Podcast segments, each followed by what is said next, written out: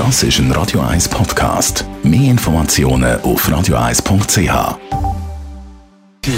Gesundheit und Wissenschaft auf Radio 1. Unterstützt vom Kopfwehzentrum Irlande Zürich. www.kopfwww.ch Das ist jetzt etwas aus der Kategorie, was man nicht alles kann finden in seinem Garten, wenn man genau anschaut. Zum Beispiel Knochen von einem Dinosaurier.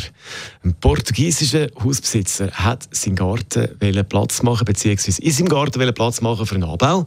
Er hat gefunden, hm, warum das Haus ein bisschen vergrößern, warum eigentlich nicht. Also hat er angefangen, ein Sachen in seinem Garten umgraben, umzuplatzieren. Auf einmal hat er Knochen entdeckt, beziehungsweise ein versteinertes Skelett. Und das ist doch ziemlich groß gewesen, also nicht etwas Kleines, sondern gigantisch groß. Und er hat gefunden, hm, was könnte das sein?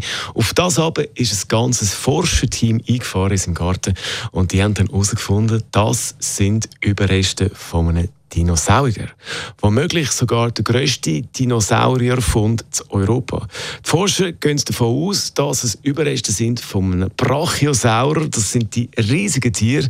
Die sind äh, mit einem ganz langen Hals, 12 Meter hoch und 25 Meter lang. Pflanzenfressende Dinosaurierart kennen wir aus dem Jurassic Park Film. Die Forscher sind daran, weiter herauszufinden und weiter Ausgrabungen zu machen in dem Garten und der portugiesische Hausbesitzer muss noch länger warten, bis er dann kann seinen Anbau realisieren kann. UB40 sind das jetzt mit Higher Ground bei Radio 1.